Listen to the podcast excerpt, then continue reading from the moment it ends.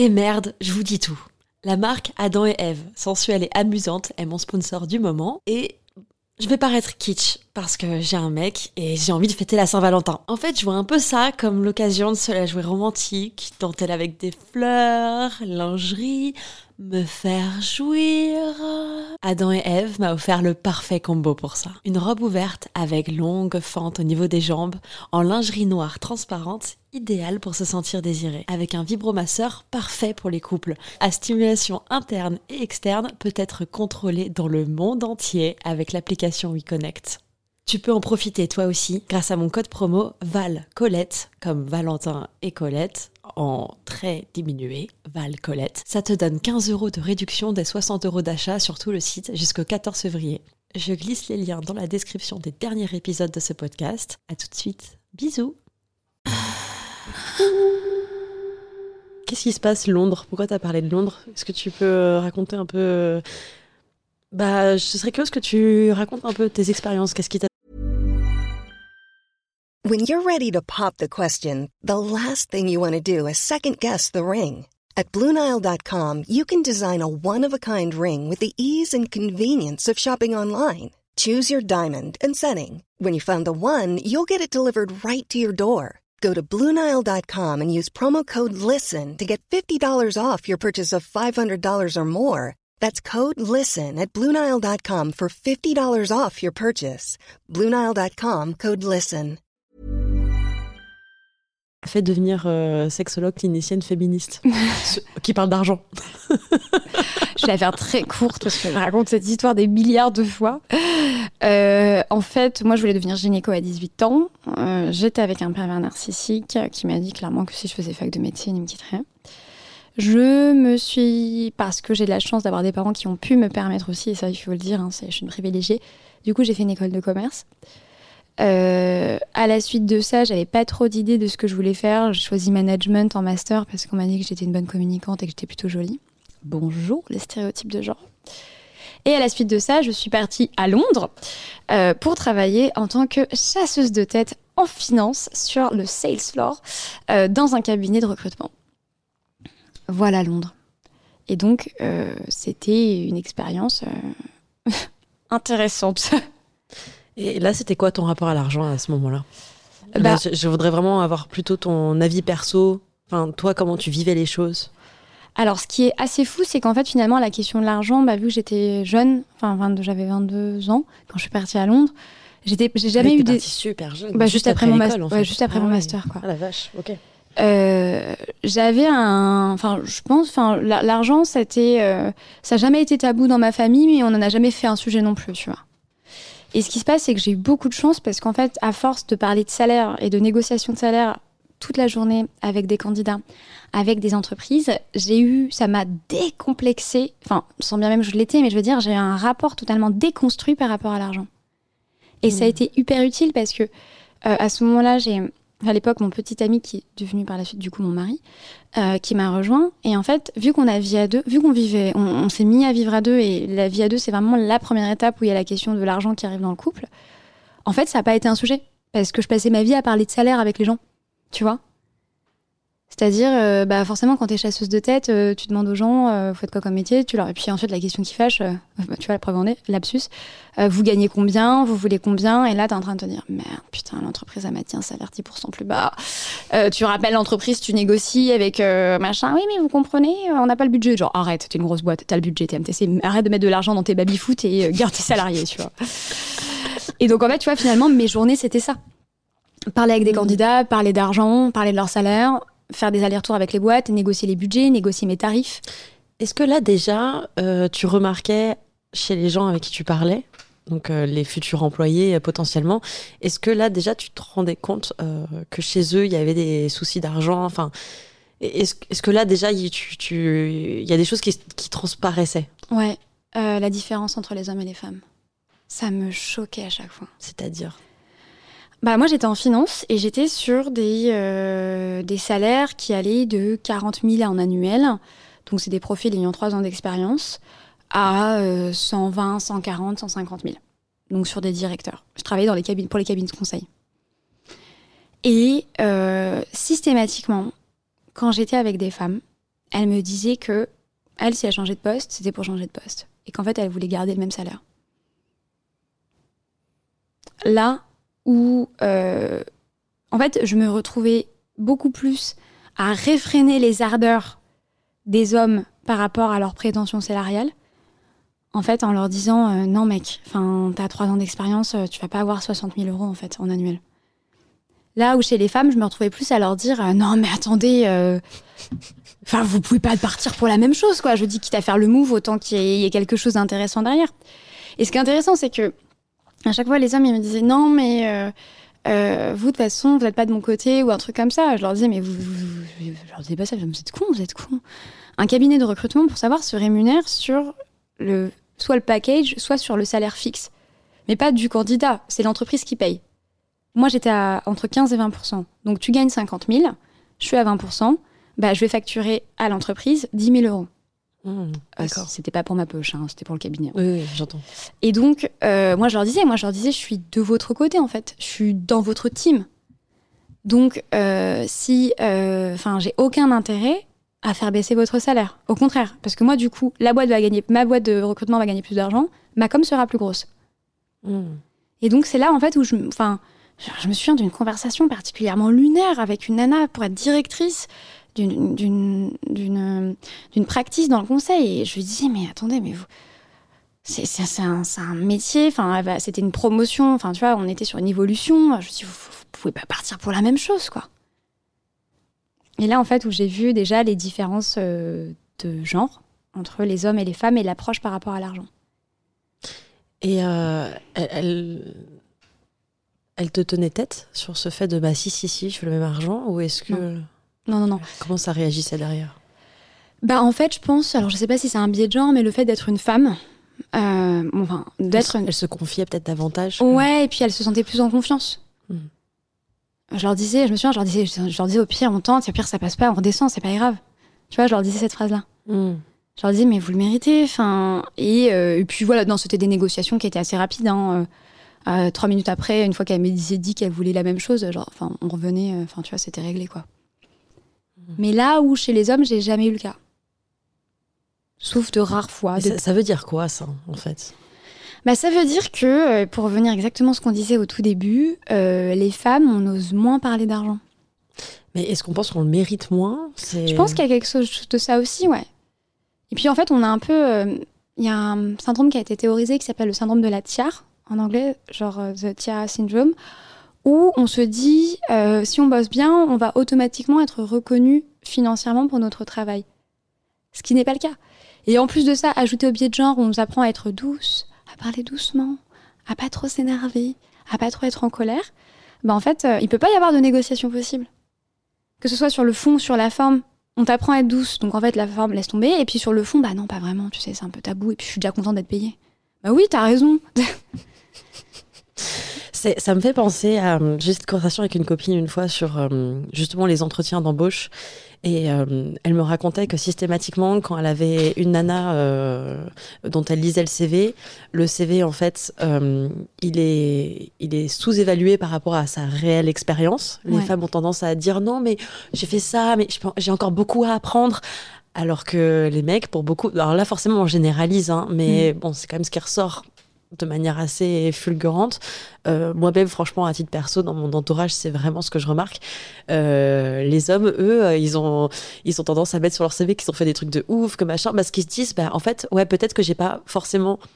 Peut-être qu'en fait, j'ai que 20% des compétences que je suis en train de vendre, mais je vais apprendre. Ouais. Alors que les femmes, on va attendre d'avoir appris.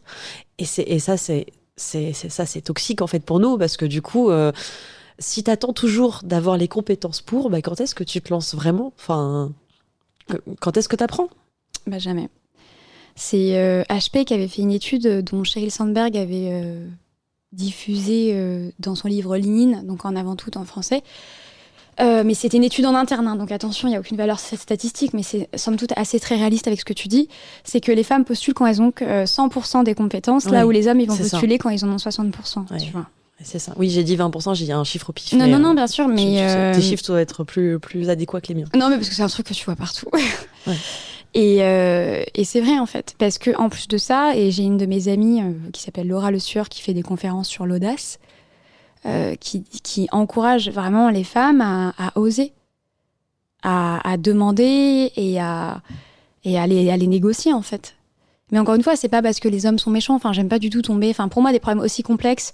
Mais non, mais c'est la faute des femmes aussi si on est comme ça. Enfin, c'est à nous de nous responsabiliser également et de prendre conscience de ça. Et... C'est ça. C'est-à-dire qu'un problème aussi complexe ne peut pas avoir une solution simple. Tu vois, on peut pas dire c'est la faute des femmes, c'est la faute des hommes, c'est la faute de la société. C'est Mm. une construction globale qui a fait que euh, certaines femmes, pas toutes, encore une fois, parce que moi, il y a un truc que je déteste qu'on me dise, c'est oui, mais les femmes, elles manquent de confiance en elles. Généralement, je regarde la personne, je fais est-ce que j'ai l'air de manquer de confiance en moi? Trou du cul. tu pourras supprimer ça.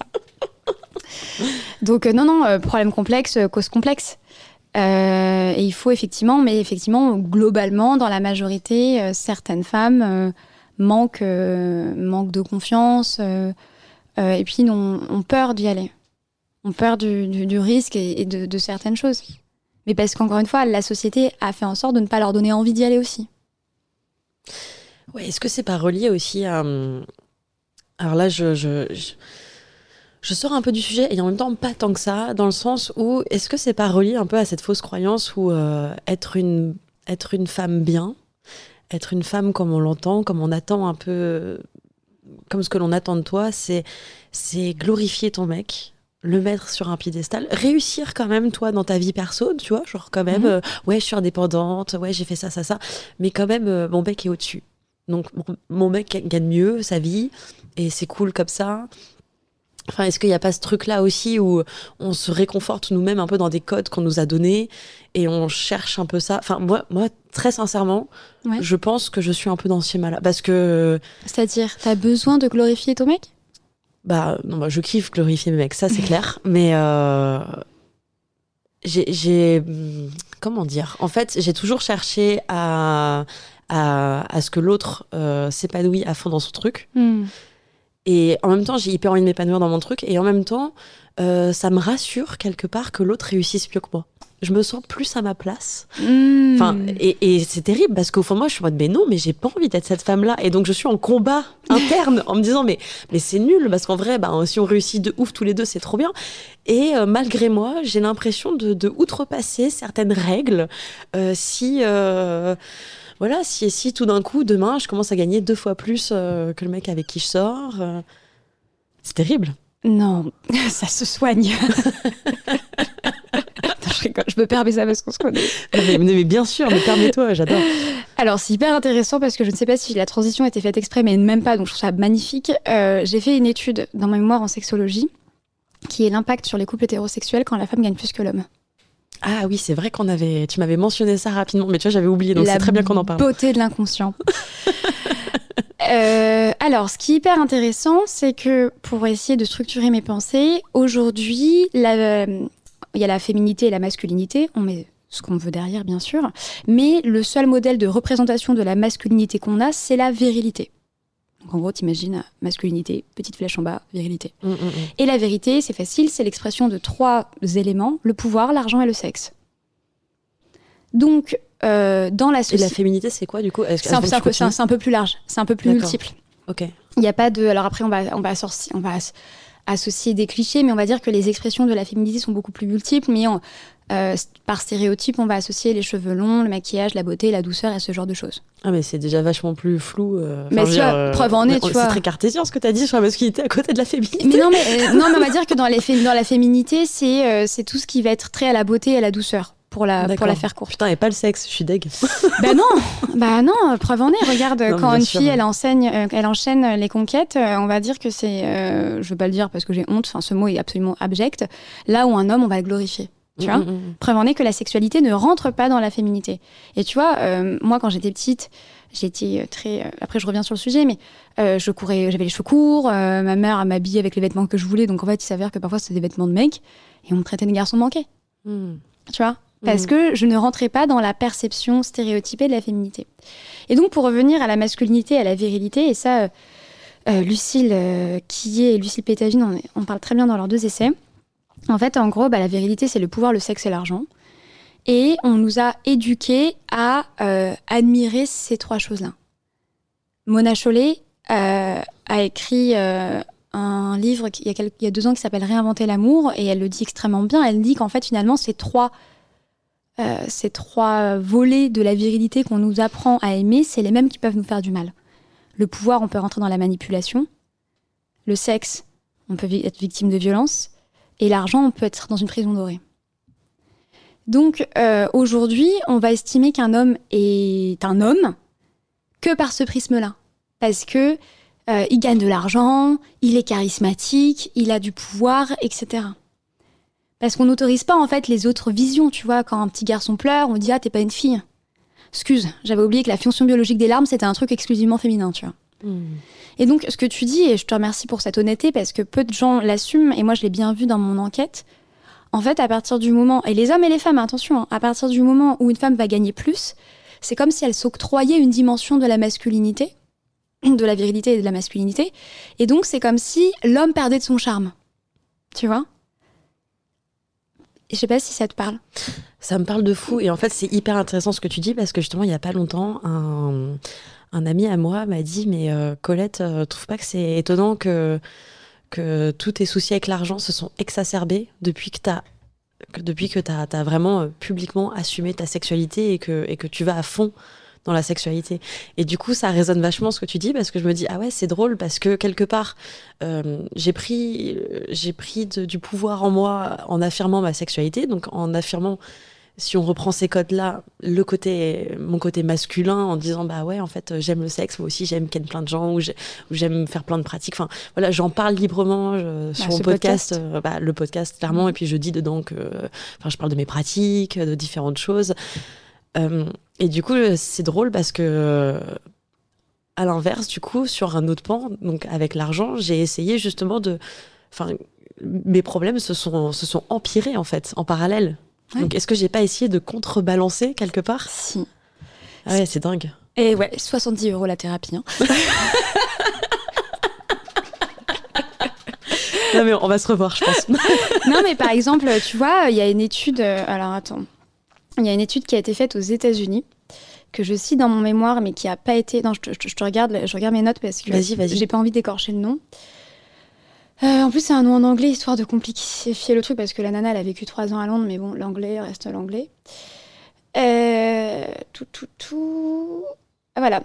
Alors, l'étude qui s'intitule Gender Identity and Relative Income Within Households, qui a été publiée en 2013 par le NBER, en fait, c'est montré. Ils ont, il y a trois, Marlane Bertrand, Emir Kameka et Jessica Pan, donc trois chercheurs et chercheuses, qui ont montré que euh, une femme, lorsqu'elle va se mettre à gagner plus, pour rassurer l'homme dans sa virilité, va tendance, parfois, à faire plus de tâches ménagères. Hmm. Waouh. Tu vois, moi, dans mon enquête personnelle, ah euh, dans, mon, dans mon enquête, enfin dans mon étude en sexo, hein, donc qui n'a aucune valeur statistique, mais qui est quand même démontre une certaine réalité, j'ai beaucoup de femmes, en fait, où à partir du moment où elles se sont mises à gagner plus, en fait, leur mec en faisait moins. Et elles, en fait, elles, géraient leur entreprise, elles géraient leur poste de direction. Et le soir, elles devaient se retrouver, elles se, elles se retrouvaient à s'occuper des gamins, à s'occuper à faire des repas, etc. En fait. Et donc, en fait, il y a cet expliquement d'équilibre inconscient qui va se faire malgré nous. Parce qu'en fait, on est victime de tout ça, homme comme femme. Et effectivement, ce qui peut expliquer, euh, après, euh, je vais pas faire une analyse comme ça, mais si effectivement tes problèmes d'argent ont commencé à partir du moment où tu as décidé d'investir ta sexualité et de la vivre et de la communiquer et d'en faire ton métier, peut-être que inconsciemment il y a quelque chose qui se dit non mais faut pas déconner, je vais pas tout non plus faire la meuf qui gagne de l'argent, qui parle de thunes, qui s'envoie en l'air, qui a une vie sexuelle éclatée, enfin et en plus qui a du pouvoir, faut, faut y aller mollo. Hmm. Peut-être qu'il y a quelque chose de ça. J'ai peur de faire peur. Mais peur à qui? Déjà, ouais. Bah, bah, ouais, mais c'est vrai, parce que quand t'es une nana déjà et que t'arrives et que tu dis, bah euh, ouais, moi je ken, mhm. mais déjà, mais ça fait super peur aux hommes. Bien parce sûr. que alors là, je le...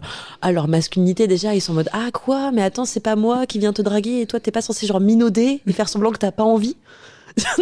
ah, c'est ça. Enfin, enfin, ça, pour le coup, depuis que j'ai commencé le podcast, c'est des trucs, mais genre, j'ai fait ces expériences parce que du coup, moi, je, limite, je m'amuse avec ça. Maintenant, je suis en mode, bon, alors attends, alors lui, je vais aller bien le draguer comme il faut, voir comment ça réagit.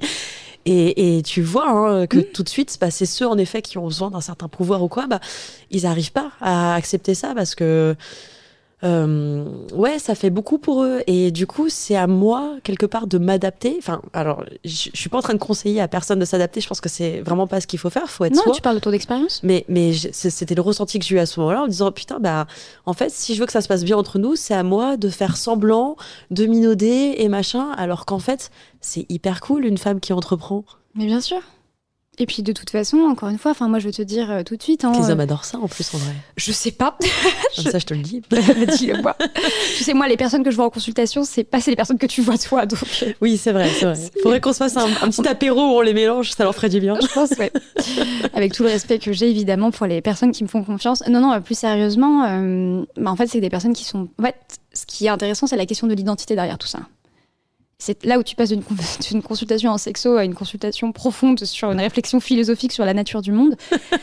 c'est euh, qu'est-ce que ça vient dire d'eux, mais d'eux, euh, des hommes et des femmes, qu'est-ce que ça vient dire de nous Euh, Et en fait, euh, est-ce que finalement, in fine, tu as envie d'être avec un ou une partenaire pour qui tu dois être à moitié toi? Hum, c'est clair Non, en fait. Tu vois, euh, alors quitte à me dévoiler, autant me dévoiler jusqu'au bout. Mon mari a été élevé par une mère féministe. Je suis féministe. Euh, mes potes, bon, je vais peut-être changer de pote aussi, euh, me surnomment Simone Vieille. C'est dramatique. Et c'est surtout honteux et par rapport à Simone qui est accessoirement une des cinq femmes panthénoïsées. Bref.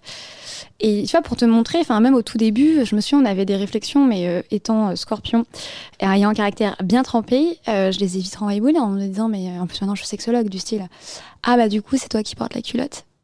En parlant à moi, tu vois. J'étais alors, un, j'aime pas du tout le sous-entendu que tu fais. Deux, c'est un manque de respect envers mon mec et moi.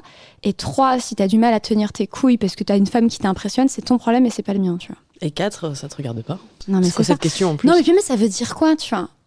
Porter la culotte, alors la culotte, elle est basse, c'est le pantalon. Donc, tu vois, c'est vraiment de se dire, euh, en fait, euh, vu que tu t'embrasses des critères, vu que, je, Mm. vu que je suis sexologue, donc c'est mon métier, vu que je suis féministe, donc je défends une certaine idée du pouvoir partagé, mais du pouvoir quand même. et vu qu'en plus tu parles d'argent Ah bah alors là La meuf, elle cumule les, les, les, les, les malus, tu sais. tu sais, généralement, quand je fais des conférences euh, en entreprise, je leur dis très souvent la phrase, je fais c'est simple.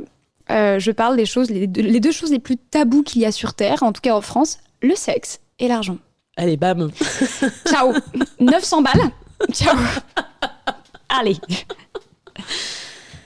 Euh, Donc pour revenir à ta Ouais. question initiale, après ces multiples digressions, effectivement, peut-être que euh, par rapport à ce qui te concerne, c'est une hypothèse, je peux pas faire une thérapie comme ça, une analyse comme ça, mais si tu me dis non mais t'inquiète on discute là on discute tranquillement, mais nous. tu vois, si, si tes problèmes, tu vois, de d'argent ont commencé à partir du moment où tu as commencé à parler de sexualité, peut-être qu'il y a quelque chose qui s'est fait en toi. Ou que ce que les autres t'ont renvoyé aussi, tu vois. Ouais, En mode Colette, euh, c'est bon, tu tu- tu t'exagères un peu sur le sexe, donc tu vas te calmer sur le reste. Bah non Ouais, non, mais c'est c'est hyper intéressant. C'est hyper intéressant parce que je, je pense que quelque part, euh, peut-être que euh, en étant du coup un peu public, etc., bah, je vis à l'extrême les- plein de problèmes que plein d'autres personnes ont Ouais, à peut-être une plus petite échelle et au quotidien, quoi. ouais carrément. Donc c'est c'est un, c'est un- ça- voilà, si je peux servir d'exemple pour certains et certaines, allez-y.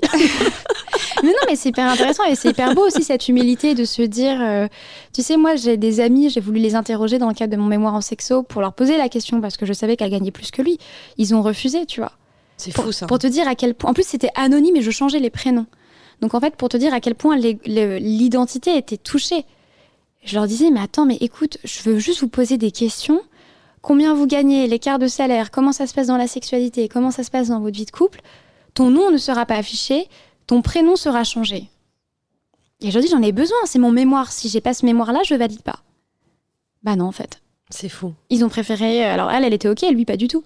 Ah, c'est lui qui dit non. Ah Ouais, parce qu'en fait, elle gagne plus que Ah lui. oui, donc c'est même pas elle qui culpabilise. Ah Enfin, non, on n'est pas elle, dans un truc de- euh, elle, elle me disait bah bien sûr avec plaisir. Elle m'a dit mais mon mec il sera pas trop chaud. Je fais arrête et tout. Tu parles.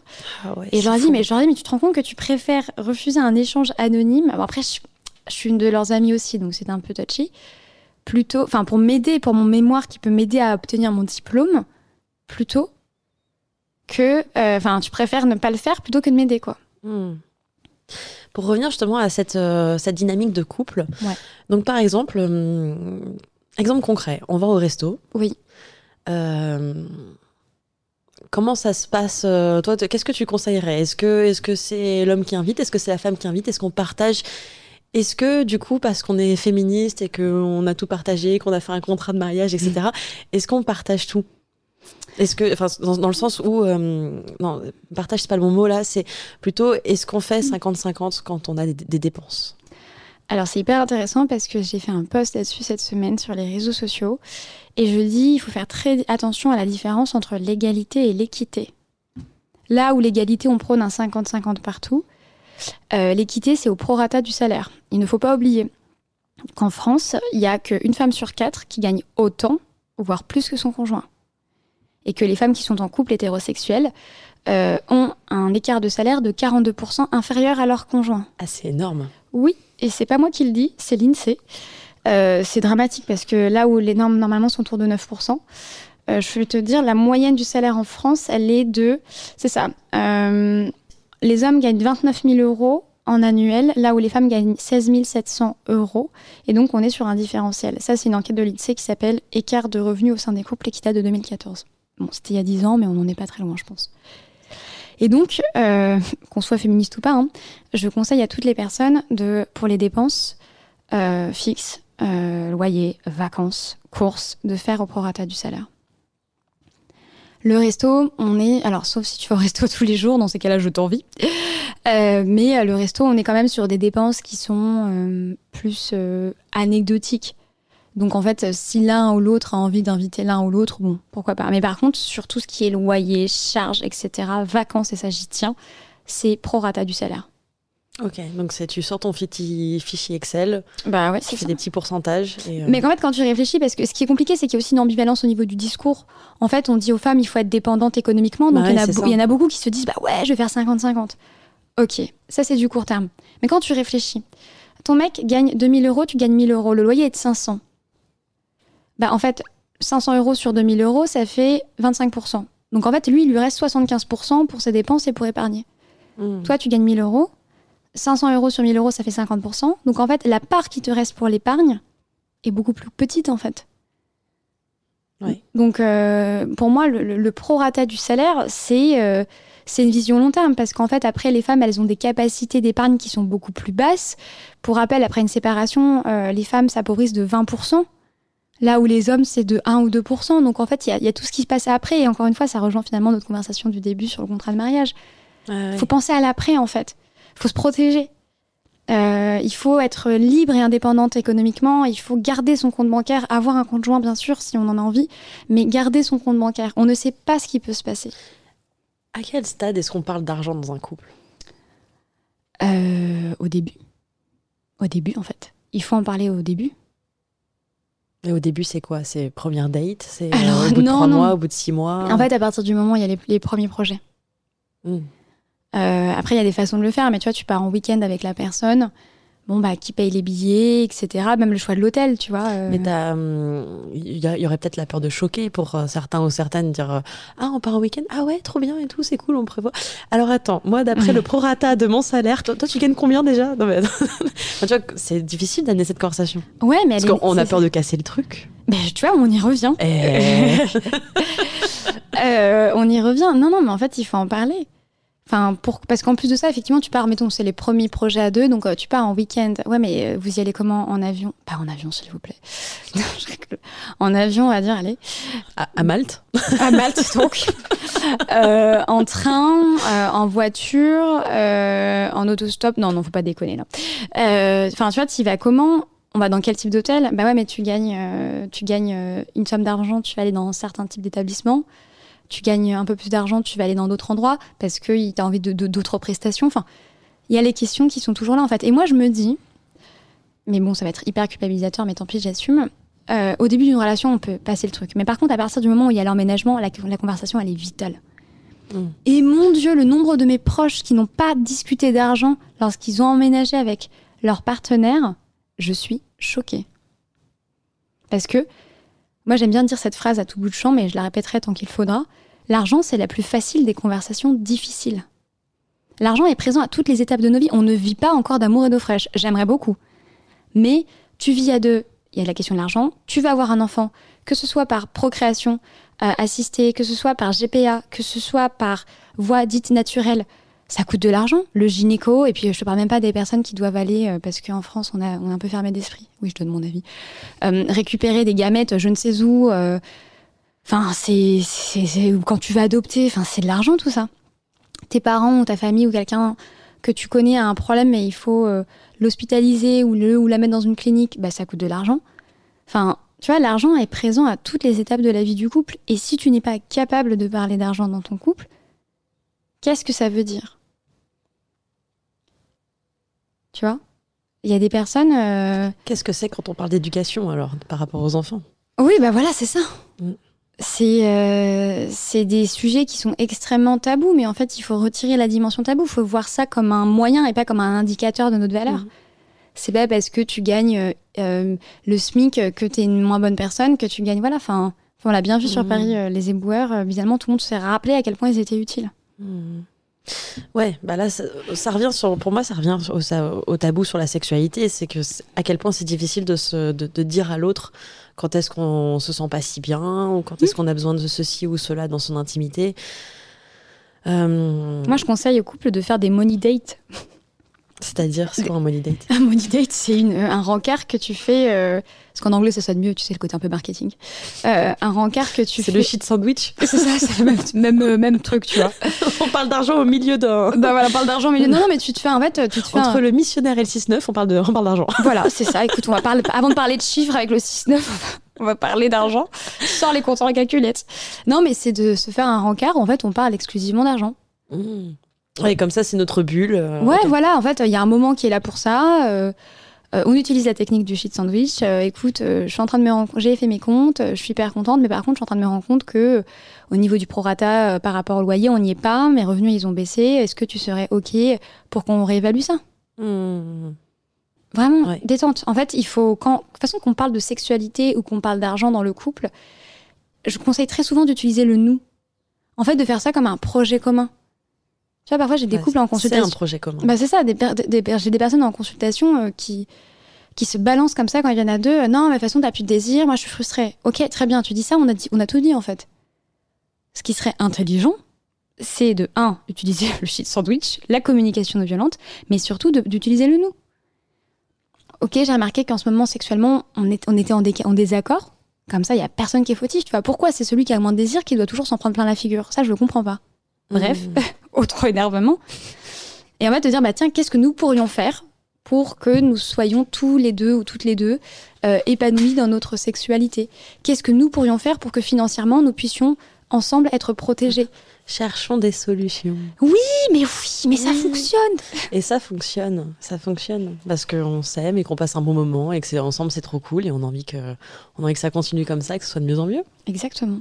Trop bien. J'ai des, quelques petites questions pour finir. Ok. C'est des petites questions un peu fun. Voilà, pour finir euh, sur du fun. Parce que c'était chiant. Mais pas du tout Ah non, bah non, c'était passionnant. Merci beaucoup. C'était passionnant Non, et euh. ça fait trop du bien de parler de tout ça, euh, c'est chouette. Euh, je, je taquine, ne t'en fais pas. Ah, mais je, je ne suis pas inquiète, je te dis sincèrement euh, Merci. que j'ai beaucoup aimé. Alors attends, par contre, j'arrive pas à trouver ma. Tu veux que je t'aide? Bah, c'est avec mes gants là, tu sais. Très beau gant. Alors, mes petites questions de fun de fin. Euh, Est-ce que tu te souviens de la dernière musique sur laquelle tu as embrassé? Euh, si tu, ne te, si, tu, si tu ne te souviens pas, sur quel style de musique aimes-tu faire l'amour? Alors, je vais répondre à la première question. Quelle musique Je ressens mon petit plumeau Ah qui te fait peur. Bête tout à l'heure, t'as Ah effrayé non. par mon petit plumeau, j'adore. Ça Ouais, me fait non. beaucoup rire. Ouais, ouais, non, ça me, ça me perturbe. Ah, d'ailleurs, on n'a pas parlé de. Mais ça fera partie des questions fun. stylo. Ah, bah voilà, parfait, très bien. si tu veux. Euh, il me semble que euh, c'était hier soir euh, que j'ai embrassé pour la dernière fois sur une musique, puisqu'il y avait Glamour Bonjour, Chérie FM qui passait chez moi. Et que je crois que c'était euh, un peu plus près des étoiles de, du groupe Gold des années 80, Chérie FM. Un peu plus près des étoiles. Voilà. Ah oui, là, on est dans du love. Bah, en fait, euh, là, je, je vis avec la radio et en fait, je bosse avec la radio et j'étais à la maison et j'étais pas au cabinet et euh, mon mari est rentré. Il y avait la musique, je suis allée lui dire bonjour, enfin bonsoir, et voilà. Et un peu plus près des étoiles, quoi. Bah bien sûr Trop bien, trop chouette. Euh, ouais, parle-nous de ce que tu as apporté, ce petit stylo. Alors, j'ai apporté un petit stylo qui m'a été offert par mes parents quand je me suis lancée en sexo. Enfin, quand j'ai commencé mon cabinet, qui s'appelle. Enfin, où c'est marqué Joyeuse sexologue. Je sais pas si on voit bien. Oh, c'est trop mignon, Ouais. j'adore. Et dessus, c'est gravé Margot. Et euh, j'ai voulu l'apporter pour plusieurs raisons, parce que euh, le stylo a une dimension, euh, bon, au-delà du fait qu'il y a la dimension affective de je l'ai sur ma table quand je, je prends mes notes, il y a aussi le- la dimension euh, pouvoir. Il y a l'argent, c'est l'éducation. Enfin, il y a l'argent, c'est l'éducation, tu vois. Écrire, c'est le pouvoir, c'est le savoir. Mais il y a aussi euh, les femmes qui peuvent signer des contrats, les femmes qui ont signé leur, qui peuvent signer leur chèque. Enfin, je trouve que c'est un, c'est un, quand tu signes un chèque et que tu es une femme, il faut vous rappeler que ça date de 1965, que les femmes ont le droit d'ouvrir un compte bancaire.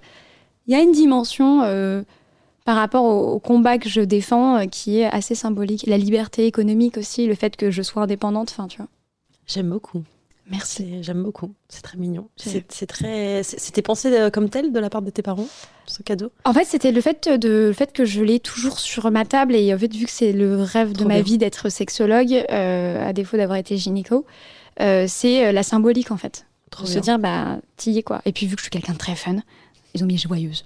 Mais oui, mais il faut. C'est bien. Quel est le livre actuel de ta table de chevet? Euh, ah mon dieu, en plus je l'ai dans le sac à dos parce que je l'ai lu en venant ici. Euh, c'est un livre de Alain Héril euh, qui s'appelle Ah mon dieu, un truc du style Comment être un homme. Ah Ah oui. Ouais, ouais, ouais. Je, bien. je- tu veux que je regarde le, le nom de la référence Euh, si tu veux, après, c'est pas très grave. hein. Je le mettrai dans la description, quoi qu'il Ouais, arrive. ouais, ouais, mais c'est un livre qui date de 2016. Et il parle de quoi, très très brièvement? En fait, très brièvement, euh, il faut savoir que j'accompagne beaucoup d'hommes euh, aussi euh, qui ont des dysfonctions érectiles ou des éjaculations précoces. Et, en fait, alors attends, je regarde parce que je ne sais pas faire deux choses à la fois. Et en fait, bah, étant donné que moi j'a- j'adore mon métier, j'adore apprendre, je me suis rendu compte du poids psychologique que pouvait avoir la représentation du père dans les dysfonctions rectiles. Voilà, ça s'appelle dans, les, dans la tête des hommes. Dans la, dans la tête des hommes. Et euh, je me suis rendu compte que, euh, bien sûr, il y avait des causes biologiques, physiologiques qui pouvaient expliquer une éjaculation précoce ou une dysfonction érectile. Mais il y a tout un pan euh, en sexo qu'on n'a pas trop vu, qui est la dimension symbolique et la représentation symbolique du père dans son rôle de transmission, mais aussi de la mère dans le rôle de la sexuation du petit garçon. Bref. Ah, mais alors ça, c'est un énorme sujet. Alors, ça, ça c'est ça, c'est un sujet qui me passionne. Alors, ça, un autre podcast. Ah, bah alors là, ouais, ouais parce que alors là, tu, tu touches un truc, euh, j'ai beaucoup de choses à dire. Ah bah écoute, avec grand plaisir pour en parler. Et du coup, en fait, c'est suite à avoir posé un peu. Enfin, je voyais beaucoup que un de mes patients me parlait de sa famille, et en fait, je me suis dit, euh, il faut que j'aille, faut que creuser.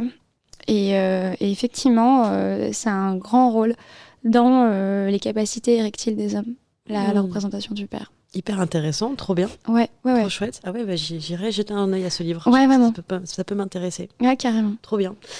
Euh, T'es pas obligé de répondre à cette prochaine question. Ok, je te dirai Joker si j'ai pas envie. Voilà, tu peux sortir un joker. Quel est le dernier souvenir que tu as en tête qui t'a excité? Joker. ça, ça, ça a même éteint la bougie, t'as Ouais, vu? C'était trop. non, non, bah quand même. Euh, Bon, cette prochaine question, je pense que ça va être Joker aussi. Est-ce que c'est peux-tu citer une pratique, une curiosité que tu n'as jamais essayé, que tu voudrais essayer? Mais du coup, voilà, on va, on va pas aller sur ce terrain-là. Et the last, euh, qui vois-tu Ouais. euh, en personne influente que tu connais éventuellement et qui tu pourrais me mettre en contact? Qui vois-tu derrière ce micro pour participer à une prochaine émission avec moi? En lien avec la sexualité? La sexualité, l'intimité, les relations. Euh, j'ai pas mal de noms.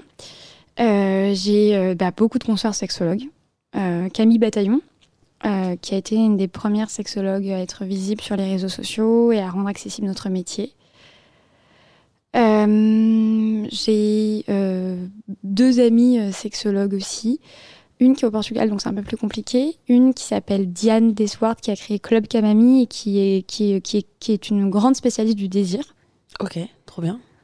Euh, après, j'ai enfin, je connais, je connais trop de gens. Oh, I'm so famous, you know. Non, non, mais après, je connais des personnes aussi qui, euh, qui, ont, qui sont atteintes d'endométriose. Et en Mm. fait, euh, je pourrais aussi te envoyer des, des sexologues qui sont spécialisés sur euh, tout ce qui est cancer. Euh, une autre qui est en train de faire une formation qui a la sclérose en plaques. D'accord. Parce qu'en fait, euh, sexualité et euh, maladie invalidante au sens large euh, et handicap. Ah si, j'ai un de mes amis.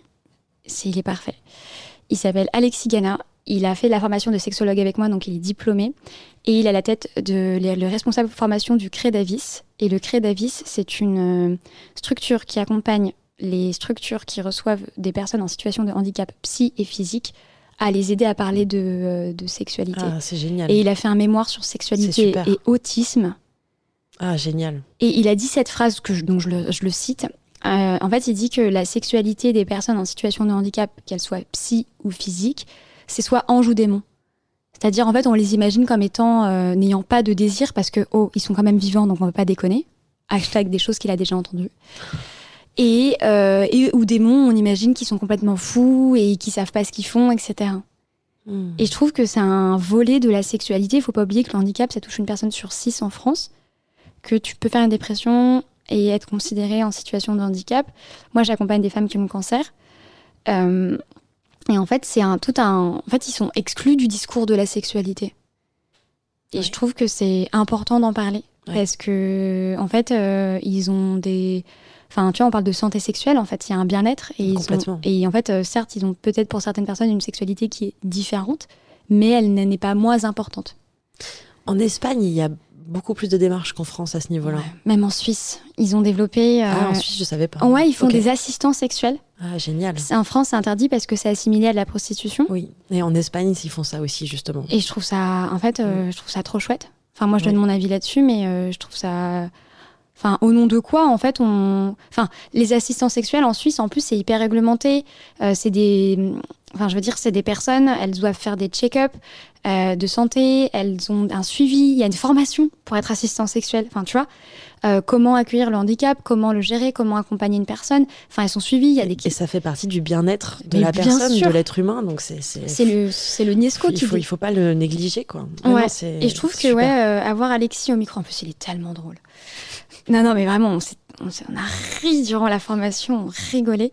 Euh, en plus, euh, ouais, c'est une belle personne. Il, en plus, ce qui est très fou, c'est qu'il a été éducateur spécialisé. D'accord. Donc en fait, il a travaillé, Ouais. euh, il a même travaillé à Nanterre, tu vois, pour les centres où il y avait des SDF. Il a travaillé beaucoup donc dans tous ces centres d'accueil de jour, enfin centres d'accueil même de jour et de nuit pour les personnes ay- ayant de la schizophrénie. Et là, il travaille beaucoup avec quelqu'un au Crédavis, donc il a quitté son métier d'éducateur spé, mais euh, il forme des professionnels de santé à gérer les questions de sexualité dans des centres. Par exemple, un truc tout bête, mais parfois, en fait, dans certains centres, il faut le savoir, ils mettent deux personnes dans une même chambre, deux adultes. Ou parfois, en fait, il y a des centres où les gens, ils n'ont pas de porte. Ah ouais, tu fais comment pour te masturber? Ou alors, c'est des lits simples. Mais tu fais comment quand tu veux recevoir quelqu'un? Parce qu'ils sont, ils y sont combien de temps? Bah, Pour toute la vie. Ah oui. Ouais, tu vois, en fait, c'est des centres où ils sont autonomes, ils ont leur studio. Euh, parfois, il y a des cantines. Euh, ils sont suivis parce que c'est des personnes qui, ont, qui ne peuvent pas vivre seules, mais ils sont quand même en pleine possession de leurs moyens. euh, Enfin, voilà. Et en fait, c'est comme s'ils avaient un des petits studios, tu vois. C'est juste que au-delà, de- t'imagines un, un bâtiment, mais en fait, en plus dans ce bâtiment, bah, t'as des personnes qui veillent la nuit, t'as des éducateurs spécialisés. Enfin voilà, c'est des instituts, des IME, je crois, des instituts médicaux, je sais plus. Mm. Et, euh, et en fait, bah, il- alors, je crois que ça ferme à 20h le soir, donc en fait, quand tu passes 20h, bah, tu peux pas retourner dedans. Et en fait, bah, quand tu veux inviter une copine ou un copain euh, pour plus, euh, si plus, enfin pour t'amuser, pour avoir une vie sexuelle, bah, en fait, tu peux pas parce que c'est des lits simples, que parfois il n'y a pas de verrou, Mm. il n'y a pas de porte, que les gens rentrent comme ça euh, sans toquer. Enfin, tu vois, il y a vraiment la question d'intimité. Et généralement, en fait, les professionnels de santé ne sont pas formés aux questions sexologiques. Oui. Enfin bref. Alexis, tu es bienvenu à mon micro quand tu veux. Écoute, avec plaisir pour Bah, euh, te- rencontrer Alexis. Ah, carrément. mais je te je vais donner ses coordonnées c'est un super sujet. C'est très important de hum, donner de la visibilité à ça. Donc, euh, Ah, mais c'est sexualité et autisme et sexualité et handicap, il est passionnant et qu'est-ce qu'il est drôle en plus. bon, bah, génial. en plus, non. on va se marrer. Ouais, ouais, vraiment. non, et je trouve ça chouette. Il faut parler de sexualité et handicap. Ouais, Ouais. carrément. Ça touche une personne sur cinq. Six. Six. Six. Merci Margot. Merci à toi Colette. C'était un réel plaisir. Un plaisir partagé. Ouais. Avec, oh, sauf ton foufrou là. Mon petit plumeau, tu l'as pas kiffé. Ouais. Ce truc là là. Bon. Les cocos, merci à tous. Merci d'avoir écouté jusqu'au bout. Si vous m'écoutez actuellement, c'est-à-dire que vous avez écouté jusqu'au bout et que ça vous a plu. Euh, ce qui me fait très, très, très plaisir. Une manière de me remercier, c'est de venir me le dire. Il y a plusieurs euh, façons. Déjà, sur Apple Podcast, vous pouvez laisser un commentaire 5 étoiles. Euh, sur Spotify, vous pouvez désormais laisser des messages vocaux. Ça me ferait trop plaisir que vous, que vous laissiez des petits messages. Comme ça, en plus, j'entends le son de votre voix et ça, c'est quand même très chaleureux. Euh, Colette se confesse, pour, euh, pour ceux qui découvrent, c'est deux formats. Donc, c'est un format confession, comme on a fait là avec Margot, où on discute, euh, ça papote d'un sujet, d'un thème en particulier, et on va aborder plusieurs anecdotes intimes. Et les formats, euh, les histoires immersives, olé olé, dans lesquelles, en fait, chaque histoire retrace le point de vue sur la sexualité, des points de vue intimes pour s'explorer, apprendre à connaître ses désirs, ses besoins, ses limites et comment les communiquer à son, sa ou ses partenaires. Je vous embrasse à très très très bientôt. Merci beaucoup Colette. Merci, merci à toi, c'était vraiment cool. Mmh.